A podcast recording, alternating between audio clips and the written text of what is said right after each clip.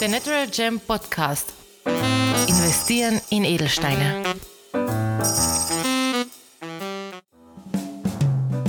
Und willkommen zurück bei der Natural Gem Podcast, wo wir uns alle zwei Wochen auf die Spuren des Edelsteins begeben. Heute wieder mit meinem Lieblingskollegen Ferdinand Schwarzer. Hallo Emanuel, es freut mich, wieder mal dabei zu sein. Ein kleiner Disclaimer, Lieblingskollege möchte ich jetzt natürlich wieder zurücknehmen, sonst sind alle anderen wieder ein bisschen beleidigt. Nehme ich jetzt persönlich. ein Scherz, mein Scherz. Ähm, Ferdinand, wir haben uns heute was überlegt. Und zwar, wir haben relativ viele neue Subscribers, also Abonnenten unseres Podcasts. Und ich denke, dass viele vielleicht bei Folge 30 anfangen werden und sich denken, was ist hier los? Warum reden die auf einmal über Diamanten in Indien? Ich weiß ja nicht einmal, was das überhaupt für ein Thema ist, was da los ist, ähm, was Investieren in Edelsteine überhaupt ist. Ich habe von Gold gehört, ich habe von Aktien gehört, was ist das? Äh, deswegen haben wir hier diese Folge als kleine Special-Episode genommen und so gesagt, wir beantworten nochmal alle gängigen Fragen zu Edelsteine, zum Thema Investieren in Edelsteine und vor allem möchten wir auch ein paar so, wie soll man sagen, Misskonzeptionen, also so ein paar Fehleinschätzungen des Themas aus dem Weg räumen. Und wer kann uns da besser helfen als du, der am längsten ausgebildet ist in diesem Thema, der am meisten Geschichte hat, fünfte Generation Schmuckhandel, GIA ausgebildet und vor kurzem aus Indien zurückgekehrt. Ferdinand, das Erste, was ich dich fragen möchte, ist Edelsteine. Was sind Edelsteine? Ja, Emanuel, vielen Dank nochmal. Ich freue mich sehr auf die Folge und wie du richtig gesagt hast, wir wollen einen kleinen Überblick heute mal geben zum Thema grundsätzlich. Edelsteine, was sind Edelsteine? Edelsteine sind kostbare, schöne Sachen, das wäre eine Erklärung. Äh, sind Mineralien, obwohl auch da kann man ja manche Sachen zu Edelsteinen hinzuzählen, die wir jetzt nicht handeln, wie zum Beispiel Elfenbein oder Schildbad von Schildkröten. Das handeln wir natürlich nicht. Aber ich würde sagen, es sind kostbare, kleine Kunstwerke im Prinzip. Und die müssen natürlich auch immer hart sein. Ja? Genau, Edelsteine sind sehr hart. Es gibt dann einige, die ein bisschen weniger hart sind. Da können wir heute einen kleinen Überblick darüber geben. Aber ganz genau, grundsätzlich ist es einfach was Kostbares, etwas Wertbeständiges, etwas Langlebiges. Ähm, es sind Mineralien in der Regel, sehr hart, also es sind Steine und ganz genau. Ja, also wenn ich jetzt ein Neuling in dem Thema wäre, würde ich natürlich sofort an Diamanten denken. Also jeder kennt es wahrscheinlich, Diamonds are forever, äh, drei Bruttomonatslöhne müssen die kosten, äh, Verlobungsringe, De Beers, das weiß wahrscheinlich keiner mehr, aber es gibt beim Diamanten sehr, sehr viel Geschichte, gutes Marketing, aber das ist der Stein, den jeder auf dem Schirm hat. Sind es tatsächlich Diamanten, mit denen wir handeln? Also die Frage ist jetzt wirklich spezifisch, mit welchen Edelsteinen handeln wir oder in welche Edelsteine soll man investieren? Ja, das ist eine gute Frage. Also grundsätzlich, wir, The Natural Gems, sind jetzt nicht nur auf Diamanten spezialisiert, sondern wir sind vor allem auf Farbedelsteine spezialisiert. Und zwar auf unbehandelte Farbedelsteine. Da kommen wir nachher noch genauer darauf zu sprechen, was das eigentlich genau bedeutet. Grundsätzlich, wenn jetzt der Laie an Farbedelsteine denkt, im Vergleich zum Diamanten, dann, wie der Name schon sagt, sind das Edelsteine, die bunt sind. Ähm, die gängigsten dabei wären zum Beispiel der Rubin, der rote Rubin oder der Saphir, wo die meisten Menschen vor allem an den blauen Saphir denken. Aber es gibt ja auch dann einige andere Farben beim Saphir. Fast alle Farben sind vertreten, bis hin zu grün und gelb. Ähm, und ganz klassisch natürlich der Smaragd, wo Plinius schon sagt, dass es nichts Grüneres in der Natur gibt als der Smaragd. Also das, das grünste Material auf der Welt ist der Smaragd. Ähm, da werden wir noch genauer darauf zu sprechen kommen. Aber es gibt dann ganz viele andere Edelsteine auch noch. Die ersten drei, die ich erwähnt habe, sind die, die die meisten Leute kennen und die ich persönlich auch jetzt als Investment am gängigsten finde und als erstes empfehlen würde. Aber natürlich ist die Welt der Edelsteine riesig groß und vom Aquamarin zum Peridot zum Amethyst bis hin zu speziellen Sachen wie dem Spinell oder dem Paraiba-Turmalin ist alles vertreten, alles sehr spannende Themen, über die wir auch schon in den vergangenen Podcast-Folgen länger gesprochen haben. Nächste Frage wäre natürlich, also man sieht eh schon, wie wir diesen Podcast aufbauen, ist eine, so eine Rapid-Fire-Question, äh, viele verschiedene Fragen nacheinander gestellt. Äh, die nächste Frage ist natürlich, wie entscheide ich mich jetzt für einen Edelstein? Also gibt es da, beim Diamanten kennt man das ja vielleicht, die, die vier Cs. Ist es bei Farbedelsteinen ähnlich? Ja, ganz genau. Also grundsätzlich beim Kauf eines Edelsteins sind, gibt es vier Wertfaktoren. Das sind die vier Cs und ich sage immer gerne vier Cs plus zwei, also eigentlich fast sechs Cs, die zu beachten sind. Das ist das erste Mal das Karat, also das Gewicht des Steins. Je größer der Stein, desto seltener, desto wertvoller und kostbarer. der Stein. Das ist mal der erste wichtigste Wertfaktor. Der zweite ist Color, also die Farbe. Ähm, je intensiver die Farbe, je schöner die Farbe, desto wertvoller der Stein, weil desto seltener. Das dritte ist dann die Clarity, also die Reinheit des Steins. Je reiner der Stein ist, also je weniger Einschlüsse drinnen zu sehen ist, desto seltener, desto wertvoller, desto kostbarer. Und das letzte ist dann der Cut, also der Schliff des Steins. Ähm, das ist aus meiner Sicht eine der unwichtigsten Wertfaktoren, obwohl natürlich alle sehr wichtig sind und alle im Gesamtkonzept stimmen müssen. Also ich möchte jetzt nicht einen komplett verschliffenen Stein haben. Der Punkt, warum ich meine etwas unwichtiger ist, dass ich gerade beim Farbedelstein gewillt bin, gewisse Asymmetrien in Kauf zu nehmen, weil beim Schleifen musst du dir vorstellen, verlierst du sehr viel Gewicht. Ich habe selber schon in Pakistan vor zwei Jahren Rohsteine gekauft, Rubine und Saphire aus, aus Batakundi und aus Jaktelek und ich habe das damals wirklich als Lernerfahrung gesehen. Mir war bewusst sozusagen, dass das jetzt kein großer Profit für mich wird oder kein großer Deal wird. Ich werde damit jetzt nicht reich werden. Aber ich habe das gekauft, eben um zu sehen, wie schaut der ganze Prozess eigentlich aus. Und da ist es so, dass ich beim Schleifen eines Rubins mindestens 50 Prozent, meistens um einiges darüber hinaus sogar an, an Gewicht verliere. Also ich glaube, eine übliche Weight Retention, also das, was am Ende üblich bleibt, sind so circa 30 Prozent, zwischen 20 und 30 Prozent. Und ähm, natürlich, wenn ich das jetzt auf den Zehntel Millimeter genau symmetrisch schleife, dann würde ich noch mehr Gewicht verlieren. Deshalb nehme ich leichte Asymmetrien in Kauf. Ähm, was noch dazu ist, wichtig dazu zu sagen ist beim Schliff, er soll jetzt natürlich nicht übermäßig flach sein, der Stein, oder er soll jetzt auch nicht sehr tief sein. Also äh, weil beides ist nicht unbedingt optimal. Das sind mal die ersten vier Cs und dann haben wir eben noch die zwei weiteren. Das eine ist einmal Country of Origin, wo der Stein herkommt.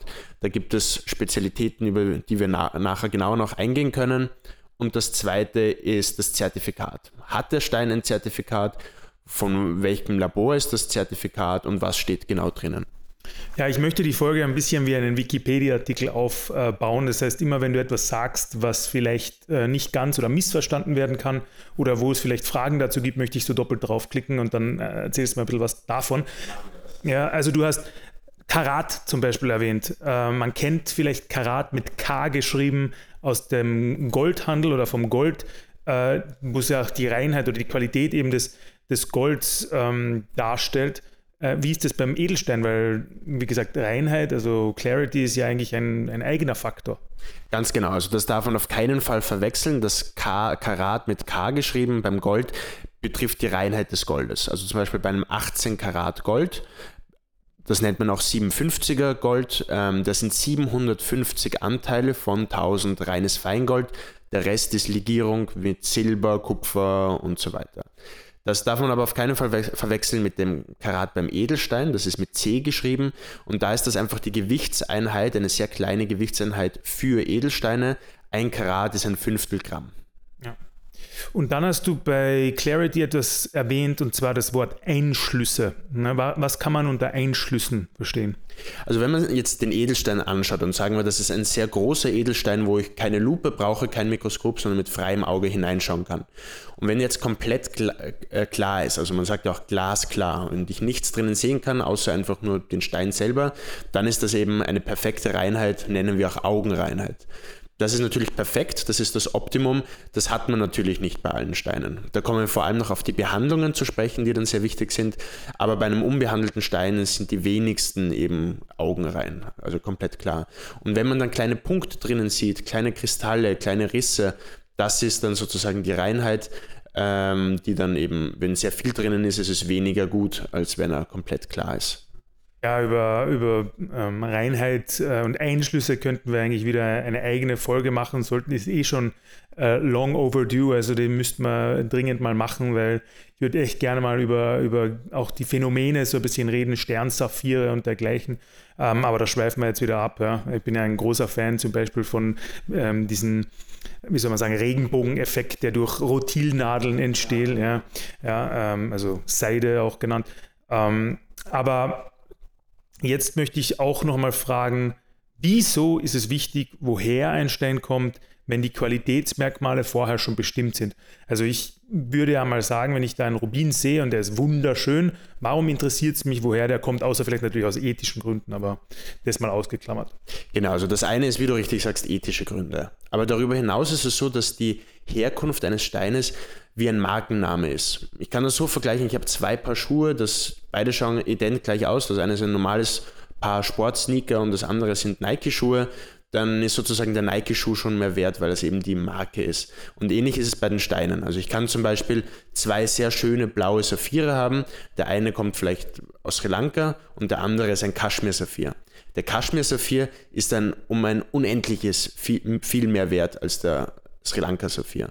Das liegt daran, dass eben Kaschmir so eine legendäre Herkunft ist, die Mythen umwogen ist, wo es ganz viele Geschichten dazu gibt, eine Quelle, die auch komplett leer ist, wo nichts mehr Neues hinauskommt.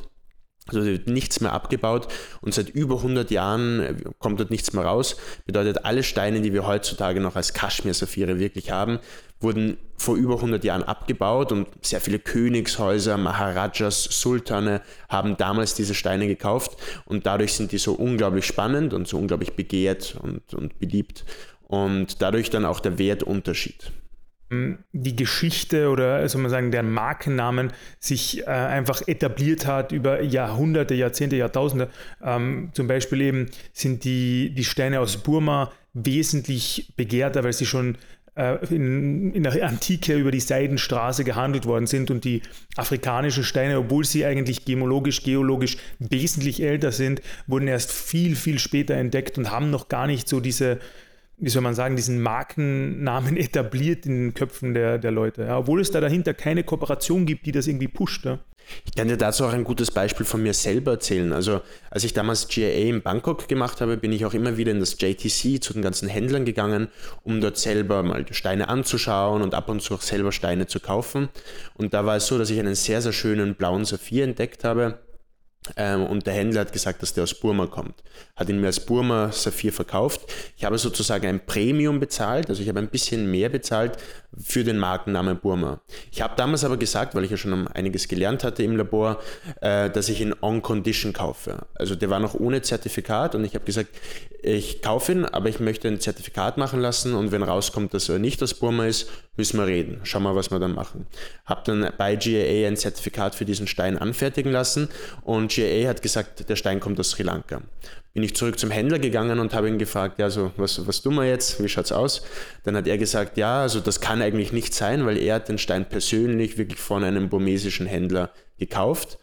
Aber kein Problem, GIA sagt das so, dann lässt er auf seine Kosten ähm, ein weiteres Zertifikat anfertigen von einem Labor meiner Wahl in Bangkok. Und dann haben wir bei Lotus äh, ein weiteres Zertifikat anfertigen lassen. Diesmal hat der Händler dieses Zertifikat bezahlt. Lotus ist ein sehr gutes Labor, speziell für Korund, also für Rubine und Saphire.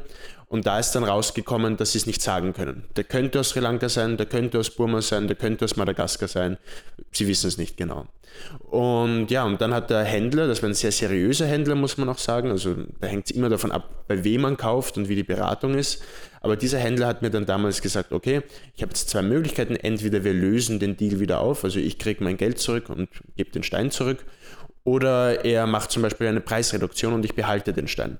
Dadurch, dass ich den Stein ja an sich mochte und ihn sehr schön fand, ich wollte ihn ja behalten, äh, haben wir dann einfach eine kleine Preisreduktion gemacht. Also, so gesehen wurde dieses Premium abbezahlt und ich hatte einen doppelt zertifizierten Saphir, was ganz gut für mich war. Ja, man muss dazu sagen, weil du schon sagst, also die Beratung und die Wahl des richtigen Edelsteinhändlers ist da schon sehr wichtig, weil natürlich gibt es auch in der Branche nicht nur solch renommierte und seriöse Händler, wie du es gerade beschrieben hast. Also da, da muss man auf jeden Fall sehr viel äh, oder sehr genau drauf schauen.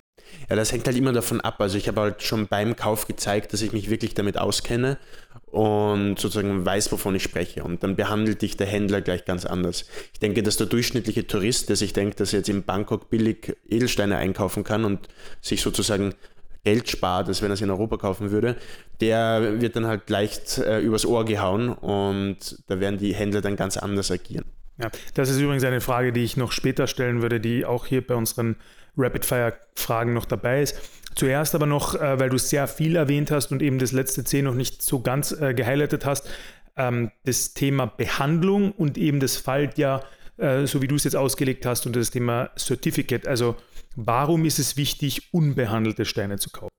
Ganz genau. Also das Thema Behandlung wird eben vom Zertifikat festgestellt. Also deshalb lasse ich ja Edelsteine zertifizieren. Das eine ist, um wirklich zu sehen, ist das das, was es ist? Also ist es ein Saphir oder ist es Glas? Das ist mal der erste Grund. Der zweite Grund ist eben, wenn ich es dann zertifizieren lasse, eben auch, wo er herkommt und eben, ob der Stein behandelt wurde. Und es gibt jetzt die verschiedensten Arten von Edelsteinbehandlungen. Ich kann, kann sie mit Glas füllen, ähm, also dann werden die, die ganzen Risse und, und, und, und, Unreinheiten im Stein werden mit Glas gefüllt, dann schaut der Stein gleich viel klarer aus. Das ist zum Beispiel eine Behandlung. Ich kann sie mit, mit ich kann sie einölen, die Steine. Ich kann sie färben, sogar also mit einem Farböl färben. Ich kann sie erhitzen, was ein sehr wichtiges Thema ist. Durch das Erhitzen, also bei, zum Beispiel bei Rubinen und Saphiren, da wird der Stein auf 1200 bis 1800 Grad erhitzt und das verbessert dann die Farbe und die Einschlüsse im Stein. Also es wird ein weniger schöner Stein schöner gemacht. Ähm, das sind, grundsätzlich muss man auch dazu sagen, dass das komplett legitim ist. Also es ist sogar notwendig, dass Steine behandelt werden, weil wenn ich mir so den Output aus einer Mine vorstelle, also wenn ich mir jetzt eine Mine in Sri Lanka vorstelle, dann sind nur ein bis drei, vier Prozent der Steine so schön, von Natur so schön, dass ich nichts mehr damit machen muss. Also sie werden schon geschliffen und poliert. Achtung, das zählt nicht als Behandlung, also geschliffen werden sie sehr wohl aber ähm, sonst muss ich nichts weiter damit machen. Die anderen Steine sind eben Steine, die von Natur aus nicht so schön sind. Die sind sehr bleich zum Beispiel oder haben sehr viele Einschlüsse oder sind zu dunkel oder zu hell oder die Farbe ist nicht gleichmäßig. Und da ist zum Beispiel dann Erhitzen eine ganz wichtige Behandlung und das wird dann gemacht und das ist das, was in der Regel in der Schmuckindustrie benutzt wird. Und wenn ich zum Beispiel diese ganzen Behandlungen jetzt nicht durchführen würde, wären die und nur die naturfarbenen Edelsteine nutzen würde, dann wären Edelsteine so unglaublich teuer, dass äh, sie sich niemand mehr leisten könnte und dass auch die Mine nicht mehr funktionieren würde. So gesehen ist es legitim, aber es muss natürlich immer ausgewiesen werden.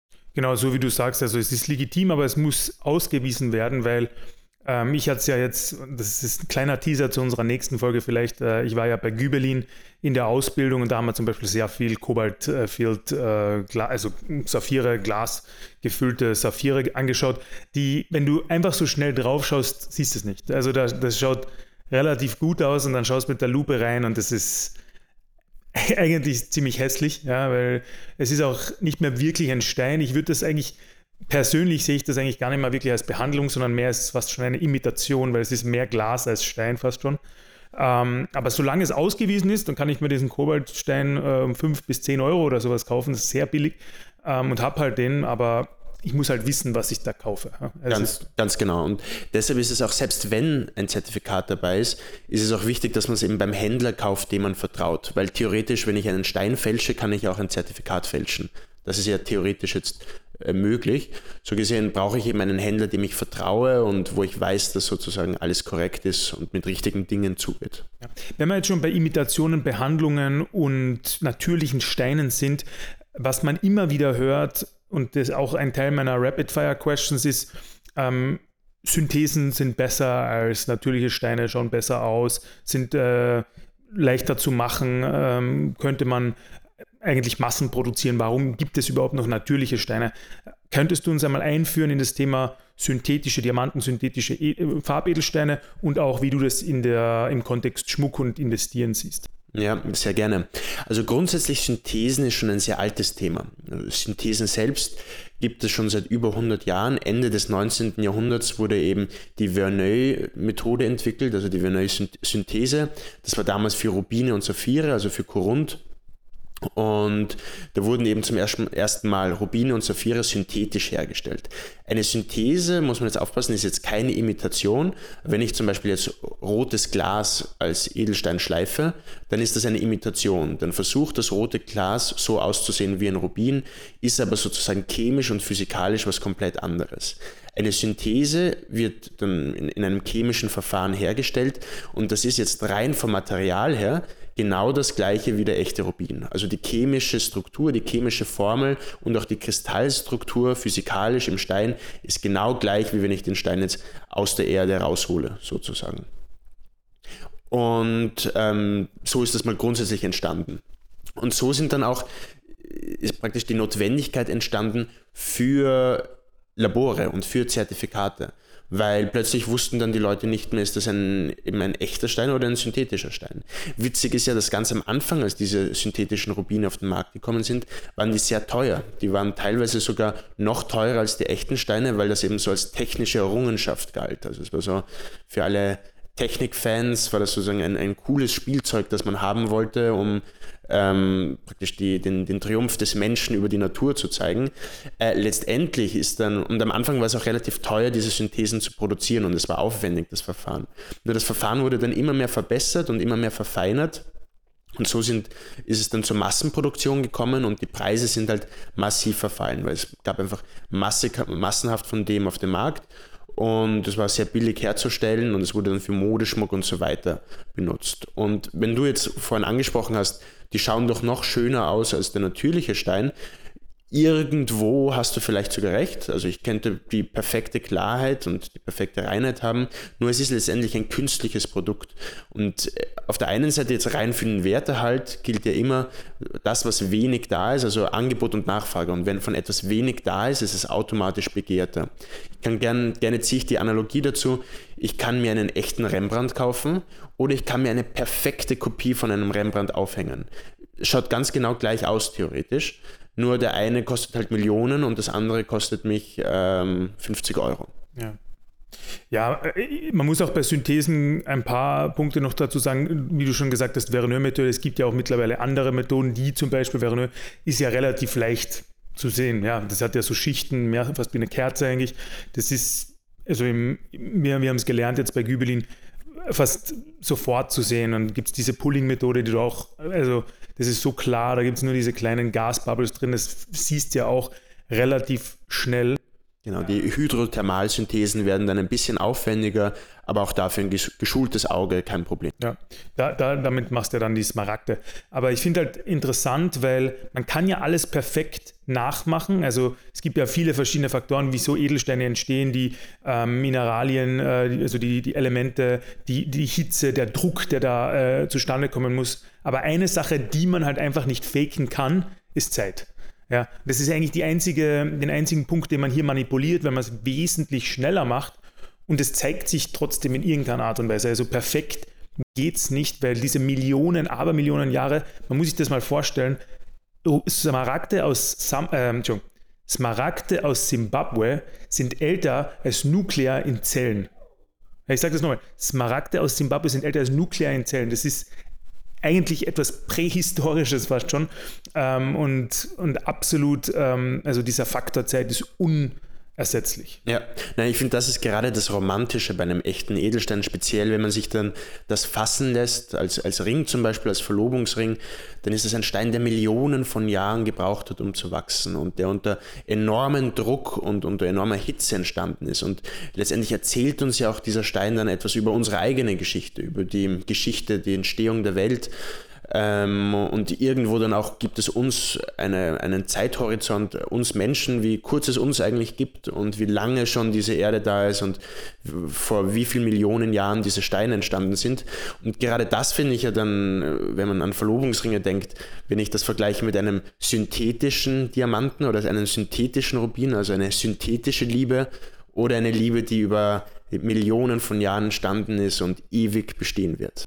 Das hast du schön gesagt. Du hast schon eine poetische Ader. Äh, ich möchte trotzdem noch anhängen. Ähm, natürlich haben synthetische Korunde auch ihre Nutzbarkeit abseits der Schmuckindustrie, wo auch über 70 Prozent der Synthesen auch hingehen. Zum Beispiel meine Uhr hier hat ein Smaragdglas. Äh, äh, meine Uhr. ja, meine Uhr. Meine Uhr hier hat ja ein Saphirglas, ein synthetisches. Synthetischer Saphir wird auch eingesetzt in der La bei Lasern also, und auch in der Weltraumfahrt. Also es ist auch, auf jeden Fall gibt es die Use Cases schon für synthetische Steine.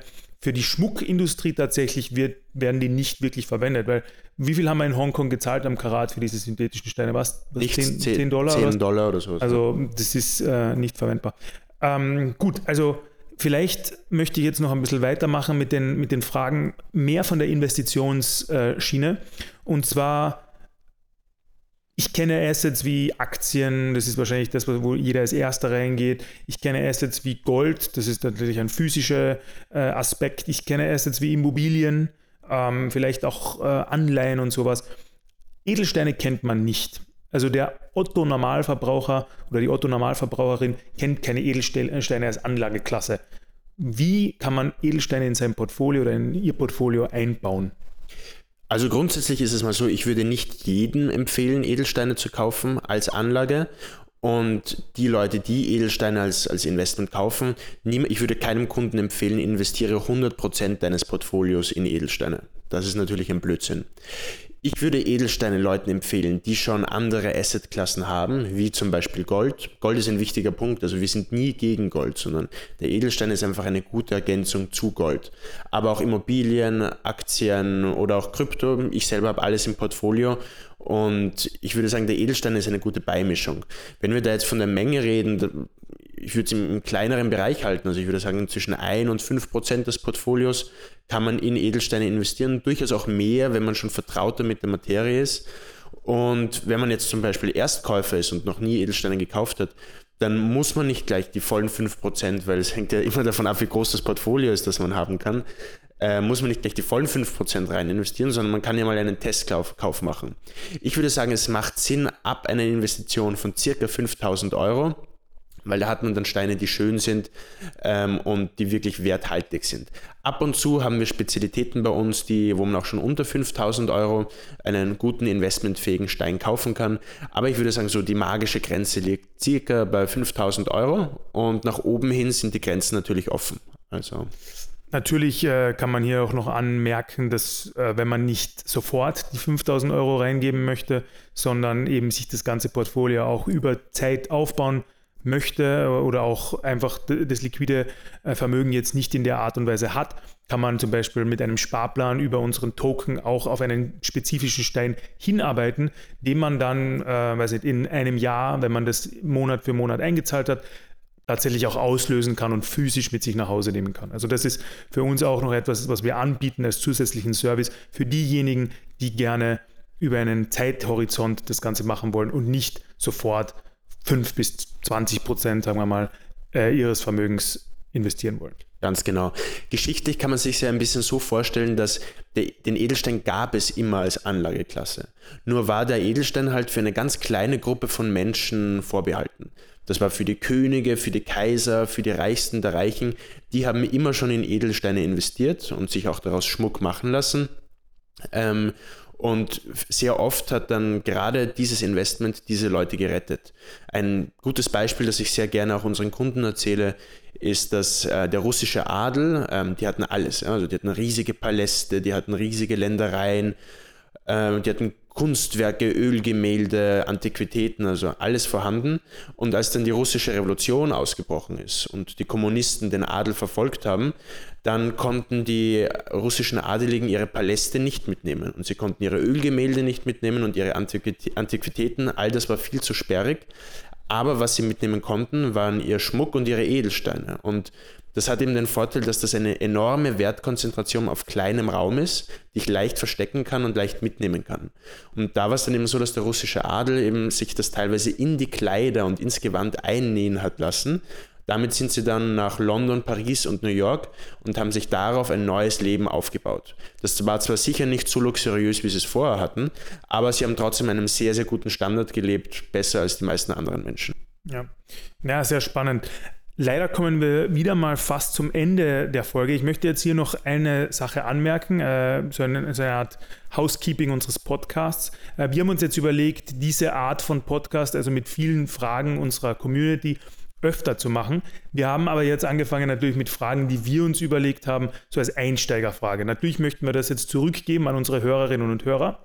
Deswegen bis zur nächsten Folge, das wird vielleicht in fünf bis zehn bis 15 Folgen sein, das ist noch nicht ganz geplant, aber werden wir auf Social Media, über unseren Newsletter, natürlich auch in Person bei unseren Events Fragen sammeln und sie wie soll man sagen, live on air in unserem Podcast dann beantworten, damit wir auch wirklich äh, sozusagen mit euch, äh, unseren Hörerinnen und Hörern, verbunden sind und eure Fragen auch beantworten können.